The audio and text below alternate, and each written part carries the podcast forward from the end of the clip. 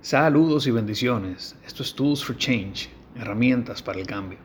El podcast donde te facilitamos las herramientas para entender y comprender la mente, el cuerpo, el alma, el espíritu y cómo sacarle mayor provecho de acuerdo a tu modelo de mundo. El día de hoy vamos a tocar un tema el cual yo he denominado Pide y haz tu parte. Y vamos a tomar como referencia Lucas 11, del 1 al 13, el cual es una historia muy interesante porque es donde se encuentra que hay una relación entre lo que nosotros pedimos y la fe y cómo nosotros debemos de actuar en la expectativa o cuál sería el estado mental en el que nosotros debemos de posicionarnos. Eh, en esta historia, pues hay uno de los discípulos de Jesús que le pregunta que, él entendía que la, la, costumbre de los maestros era que enseñaban a orar. Le dice, mira, los discípulos de Juan el Bautista, él le enseñó cómo orar y me gustaría que tú me enseñes a orar. Es aquí donde él habla sobre el Padre Nuestro. Pero luego él toma y ejemplifica y lo lleva a un nivel un poquito más sencillo, pero muy interesante y profundo, porque nos lleva desde la parte humana hasta la parte divina, que es donde él cierra en el, en el versículo 13. Entonces, ¿qué pasa? Él dice que él pone de ejemplo que resulta que, imagínate que una persona está en, su casa y le llega un mejor amigo, le llega una visita, quieres agradarlo, pero resulta que no tiene pan, ni tienes agua, ni, ni nada. Y tú dices, wow, tengo esta visita. Y entonces resulta que tú vas donde tu vecino, vas donde otro amigo, pero es tarde en la noche. Y dice, supongo que le empiezas a tocar la puerta a tu vecino, le gritas, lo llama, el vecino se levanta, le dice, no me moleste, la puerta ya está cerrada y mi familia y yo estamos acostados. No puedo ayudarte.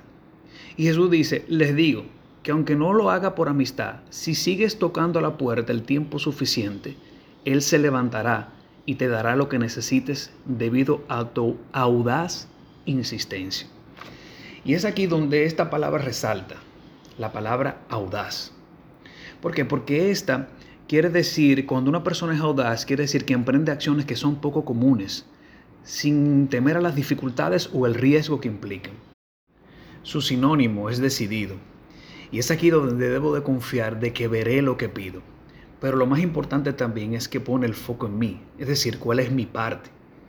Yo entiendo para mí que esta palabra me habla de persistencia, disciplina, flexibilidad de comportamiento, de mantener la expectativa, de lograr algo y tener una meta, el cual es uno de los factores de motivación y que da sentido a nuestra vida. Creo que también te lleva y confronta en qué posición está tu fe. ¿Qué tanto crees tú que el Señor lo va a hacer? También te llama a autocuestionarte y quiere ver por qué no ha llegado esa bendición. ¿Acaso debo cambiar mi forma de ver las cosas? ¿Acaso debo renovar mi mente para que esta energía fluya y pueda traer de lo invisible a lo visible? Es la fe aplicada, porque nuevos niveles requieren nuevas conductas. Y es por eso que a medida que pides y luego meditas, es bueno tener la visión de cómo sería, cómo actuarías ya teniendo lo que pides.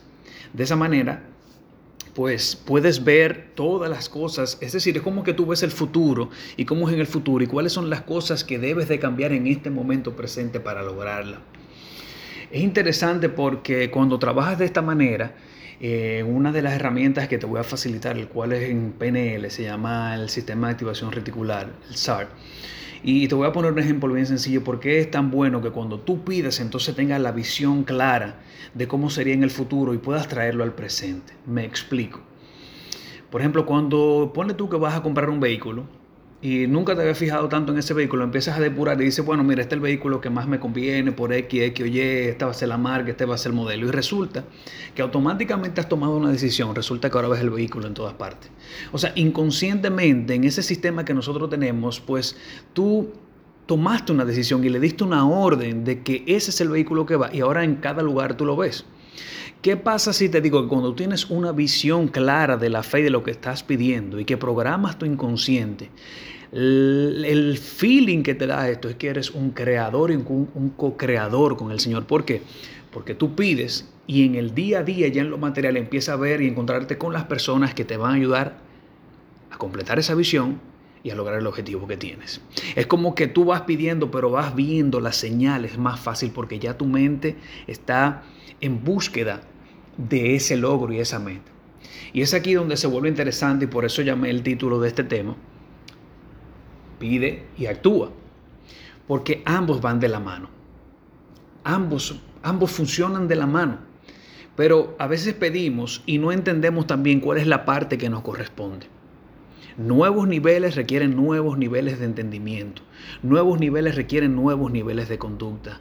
Nuevos niveles, y claro, un nuevo nivel cuando pedimos es porque no lo tenemos o, no sabemos cómo vamos a lograrlo. Y, es, y esto es lo interesante de la fe, que nos, eh, saca de nuestra zona de confort. Pero la única manera de salir de nuestra forma de confort es cuestionándonos y analizándonos a nosotros mismos y asumiendo con disciplina, con gozo, con apertura que vamos a conseguir eso que estamos pidiendo fervientemente. Por eso dice de manera audaz. Al final dice, y aquí es donde cierra y se vuelve fascinante, que es donde cruza de prácticamente de entender que el Señor quiere bendecirnos constantemente. Él dice que, que cómo, cómo no nos no los va a dar el Señor si nosotros, que somos simples humanos y tenemos muchas debilidades y tenemos situaciones emocionales y tenemos estrés en el día a día, si nuestro hijo no pide, no le vamos a dar lo mejor. Si nuestro hijo viene con hambre, si nos pide un consejo, si nos pide un dinero, si nos pide cualquier cosa, date cuenta que un padre siempre, por más que sea, quiere complacer a su hijo porque quiere verlo feliz. Y es aquí donde Él nos dice, por eso es tan importante también la revelación de ver a Dios como nuestro Padre, pero eso lo trataremos en otro podcast. Entonces, prácticamente esto no, nos lleva a motivarnos a no bajar nuestra fe, a pedir, a tocar la puerta, a, ser audaz, a no rendirnos, a mantener nuestra expectativa de que conjuntamente, de que Dios está haciendo su parte, pero de que yo también estoy haciendo mi, parte. Por ende te vas a sentir enfocado, te vas a sentir motivado, te vas a sentir con un propósito y, y lo único que te hace sentir que la vida tiene un significado como tal es el significado que tú le des tú mismo a las cosas. Entonces, cuando tienes un propósito, cuando tienes una meta, pues eh, estás estás entrando en un nivel de emociones positivas, de expectativa, de, positivismo, de, emprendimiento, que son las emociones que nosotros constantemente queremos lograr de gozo, de sabiduría, de, crecimiento constantemente. Así que espero que, te haya servido este, esta información, este, este, este desmenuzar de este, de este versículo, porque creo que, y eso, que puede ampliarse muchísimo más, ya depende de ti, tú profundizas en él.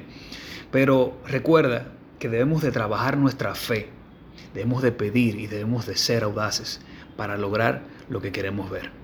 Bendiciones.